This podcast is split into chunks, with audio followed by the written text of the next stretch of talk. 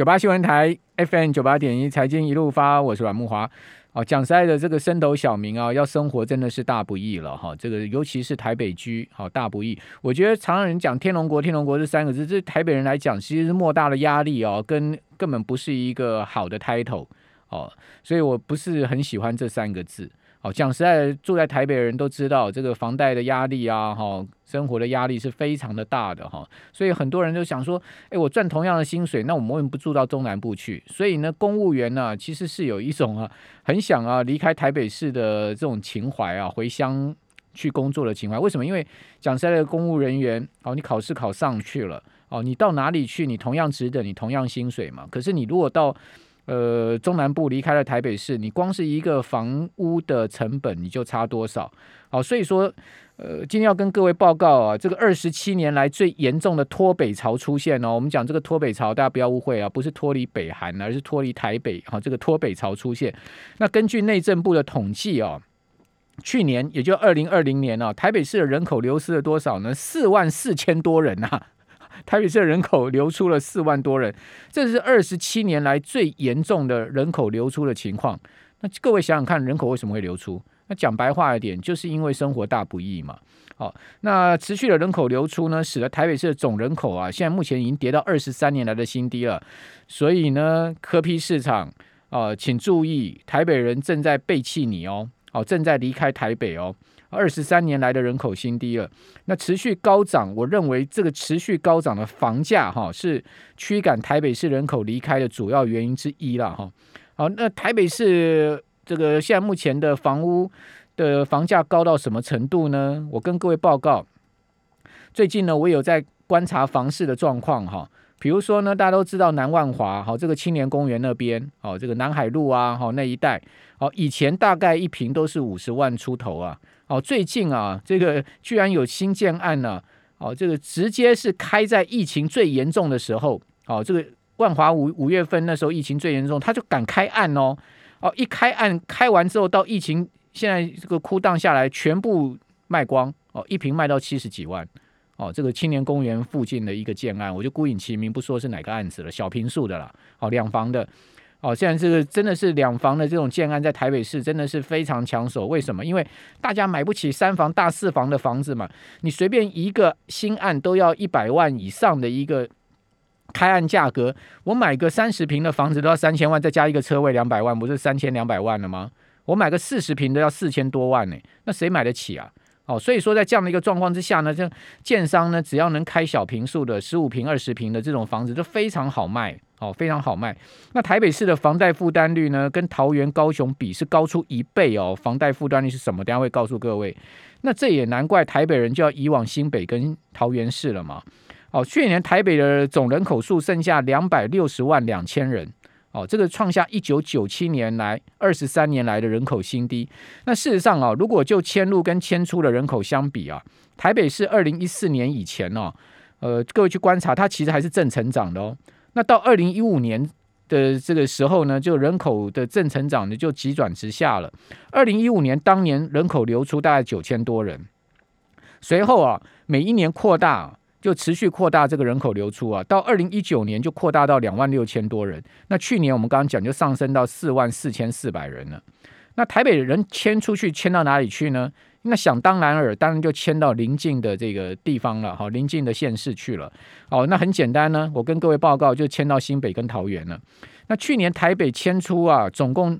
的人口数啊是七万四千一百八十九人，其中啊五万六千两百零一人是迁往新北市，哦，那迁往桃园呢有九千九百四十三人，所以各位你一加就知道了哇，那台台北迁出七万多人，其中呢五万六千人是到这个新北哦，然后呢桃园有将近一万人，哦，所以这两个地方呢就是台北最主要人口迁出的地方嘛，好，那我们来观察哦，这个去年哦去去年新北跟桃园是迁入。人口跟迁出人口数啊，好，就是说就桃园跟新北来看，新北的人口迁入的这个跟迁出的比例呢是二点七四倍，那桃园的人口迁入跟迁出的比率是一点八九倍，哦，所以你说侯友谊在这边有没有胜过柯批？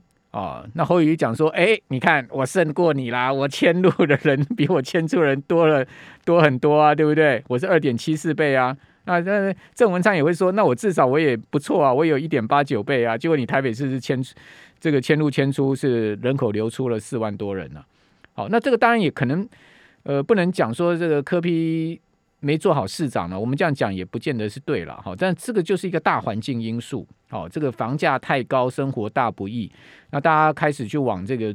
我们过去讲嘛，这个游牧民族逐水草而居，现在是逐房价低者而居。哦，我相信我们听众朋友很多人都有这种有感。好，那你说，哎，那个买房子啊，这个背一辈子的房贷啊，那到底我们有没有这个偿还的一天呢？我要可以跟各位讲哦，这个要偿还房贷哦，现在目前看起来越来越不可能了，因为你买房子不是买个一千万，这个两两千万的房子，你可能买的都是两千五百万、三千万以上的房子。那你要怎么去还这个本金呢？这个本金分二十年还，你还得了吗？哦，我曾经有试算过哈，呃，事实上这个房贷的压力是非常大的哈，所以很多人都干脆只还利息了，不还房贷了哈。那台北市的房贷负担率哈，现在是六十二趴，好，代表说家户可支配所得里面百分之六十二是要用来还房贷本利的哦。那新北呢是四十九趴。哦，桃园是三十帕。我讲的这个房贷负担率哦，不是我个人这个算出来，而是内政部的资料。哦，内政部公布出来的房贷负担率。那新北是四十九趴，哦，就是五成的这个可支配所得呢是用用来还房贷。那桃园是三十趴，哦，高雄呢是三十趴，哦，所以你你进入到桃园，你进入到高雄，你的房贷负担率呢就大幅下降。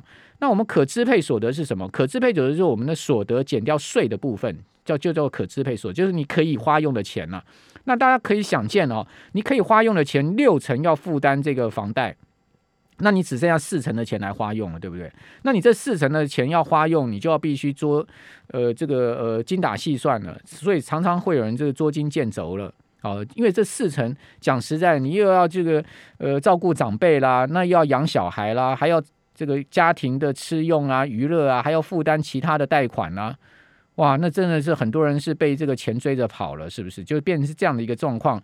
那内政部公布出来，台北市的呃房价所得比是十五点五四倍哦，也就是说呢，台北市啊，一般家庭得花上十五点五四年不吃不喝，才可能把累积下来的可支配所得用来买一户平均中位数房价的房子。我们讲还不是一个呃多么了不起的房子，这个平均中位数房价的房子，你的可支配所得。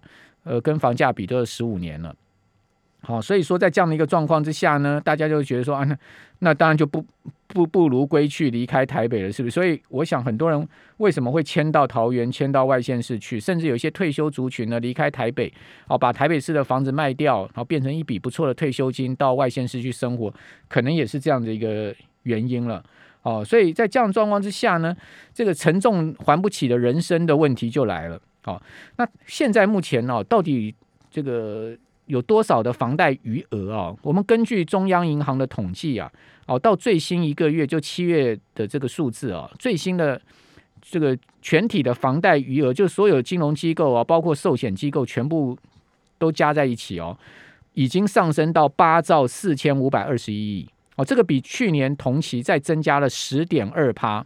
哦，再增加了一层。那根据内政部调查哦，目前平均的房贷利率是多少呢？我们讲平均，不是讲说新增房贷利率哦，新乘坐房贷率是平均是一点六六趴。那平均的房贷层数是多少？哦，是六十一趴，就是借六成的房贷。哦，那平均的贷款期数是多少？二十两百七十七期。也就是说呢，买了房的有壳蜗牛族啊，要二十三年才能还清房贷，因为两百七十七期嘛。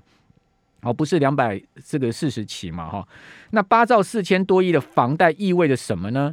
意味着说，所有房贷族啊，每个月啊，用一点六六的年息来算啊，单还利息啊，就要百亿支出，一年要一千四百亿。哦，这个利息哦，还不还本金哦，付给银行哦，付给金融体系哦，所以说这个是不是一个沉重人生呢？好，所以为什么在台湾？哦，这个在台北，在都会区，大家就觉得说我的沉重人生，很多年轻人就觉得我一辈子啊，这个如果没有父母可靠的话，我要靠自己的能力买房子，那真的是一个非常辛苦的事情。这个我绝对能体会。